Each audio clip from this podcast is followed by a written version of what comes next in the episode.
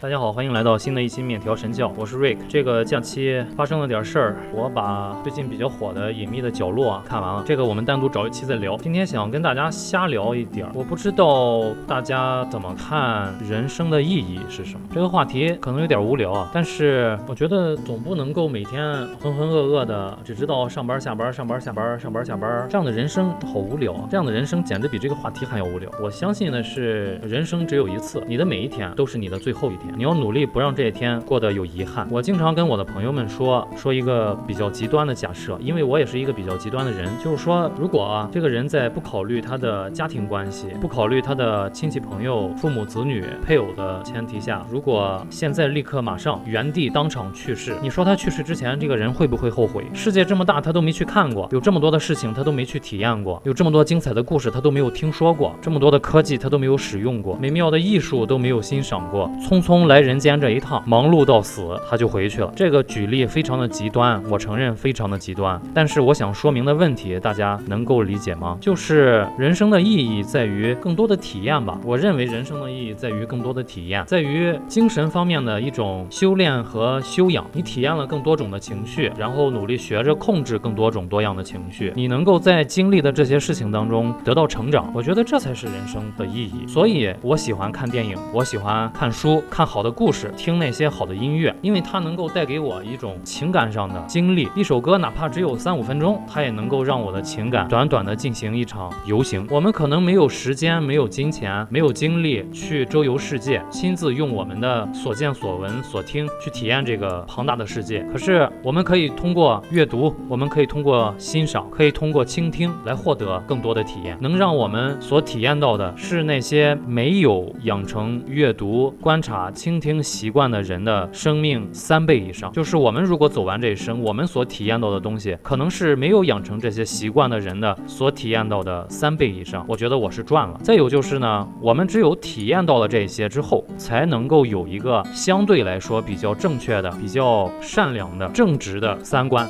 我记得。韩寒在他的《乘风破浪》里面说过，一个连世界都没有去过的人谈什么世界观？我觉得说的非常的对。我们的古人也说过嘛，读万卷书，行万里路。他只有在见过、读过、听过的量达到一定程度之后，我们才能够对这个世界大概的模样心中有一个概念。我们知道大概这样是对的，大概那样是错的。当然，在我们漫长而短暂的一生当中，我们的三观是会进行微小的调整。但是我们的三观一旦建立之后，它就像一个。稳定的三角不容易被打破，不容易被摧毁，不容易抑郁，不容易走上生命的极端。很多人认为人生的意义就是不停的挣钱，但是这样的人往往都没有生活，他不知道什么叫做生活，他不懂得什么叫自得其乐，他就应该是郭德纲相声里那种掏出五百块钱来放到桌子上，自己看就高兴笑起来了那种人。但是呢，可悲的就是我们周边往往都是这种人。现在我感觉整个社会的文化趋向，我也。也不知道还配不配称作文化，都在把大家向这方面来引导。现代的人没有任何的耐心，不想接受任何正规的，哪怕是正经的、规范的知识，接受不了三十秒以上的视频，忍受不了十五分钟以上的短剧，看不下去四十个字以上的文字，听不了那些古典音乐。我记得张亚东曾经说过。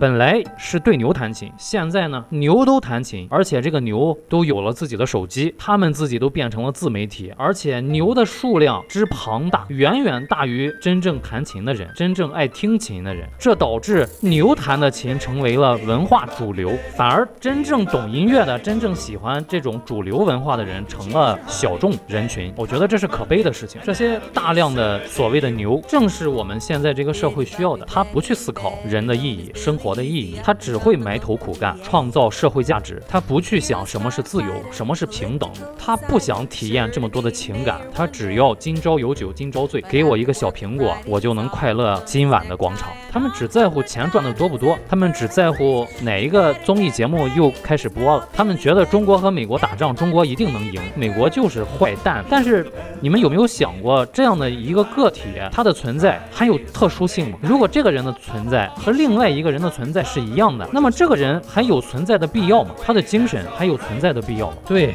我知道钱非常重要，钱钱钱。我跟小白有一次在他们单位人工湖里面扔面包屑去喂鱼的时候，聊起过这么一件事情。我跟他说，我说如果这里面有一条鱼连续吃到了我们两次扔的面包，这个鱼如果会写字儿的话，这个鱼会不会出一本书叫《我的成功学》？我是怎样吃到两次面包的？其他的鱼会不会来买这本觉得这条鱼说的太对了。我们像他这样做，一定也能够吃到面包。但是在在我们人类看来，这些鱼鱼简直就是愚昧、愚蠢、迷信。因为在我们看来，他们拥有的只不过是运气。他们靠运气成功之后呢，就宣传自己的成功学。其他的鱼不明白这是运气，认为它真的是有秘诀的。然而真的是这样吗？坚持干一件事情干一辈子，真的就一定能成功吗？各位，如果这个事情没有成功的话，那坚持这件事情的这个当事者在去世之前，他会后悔吗？也有人觉得，可能我这个思想确实太过于偏激，太过于享乐主义。没错，我不指望去改变别人的想法，我和我的朋友们是这样认为的，我觉得就 OK 了。其他人我也拯救不了，我只是想表达一下我的感想。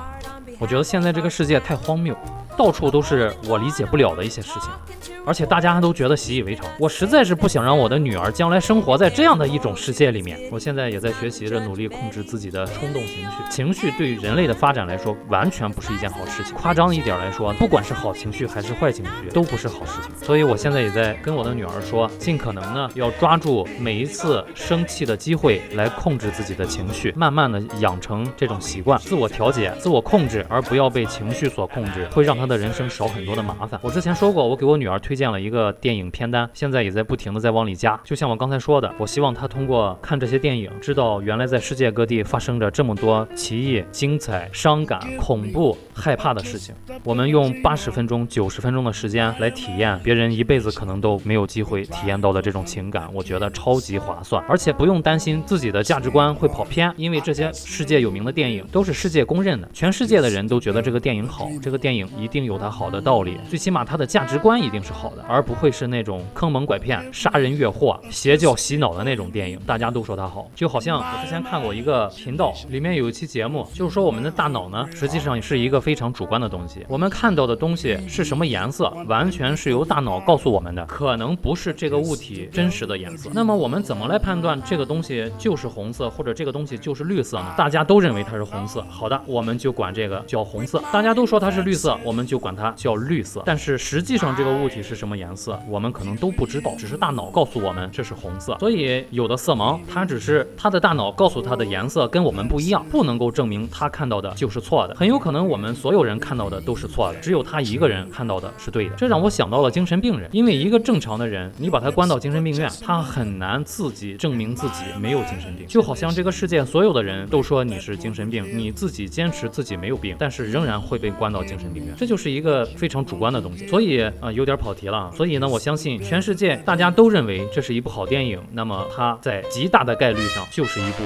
有可取之处的电影。呃，顺便说一句，我现在真的是非常反感那些发布电影解说的视频公众号。一部完整的电影，它十分钟就把故事给你讲完了，节省了你八十分钟的时间。我看一部电影，在他这儿可以看九部，但是能体会到什么呢？我觉得这种就好像是填鸭式的教学，这种填鸭式的看电影的方法，简直就是对电影。这个艺术的亵渎，你没有看到任何他剪辑的技巧、表演的技巧、配乐的技巧、调色的技巧，没有看到无数的电影工作人员对这个电影付出的巨大的劳动，还有导演在里面的一些深埋在里面的一些小心思都没有看到。我知道你在讲什么就行了。而且这种的公众号现在特别的火爆哦，简直不能够接受。我现在有点理解这个马丁斯科塞斯老先生为什么反感漫威的电影，然后为什么又反感要把电影放到手机上。来过，因为他同样感觉到了周遭的人对他热爱的事业的一种侮辱，啊，真的气死我了。总之，希望大家呢多看书，多看电影，多去体验一些事情。郭德纲不是说过吗？雷霆雨露俱是天恩，多体验点，最起码老了不后悔。这期就到这儿吧，谢谢大家，谢谢大家听我唠叨，拜拜。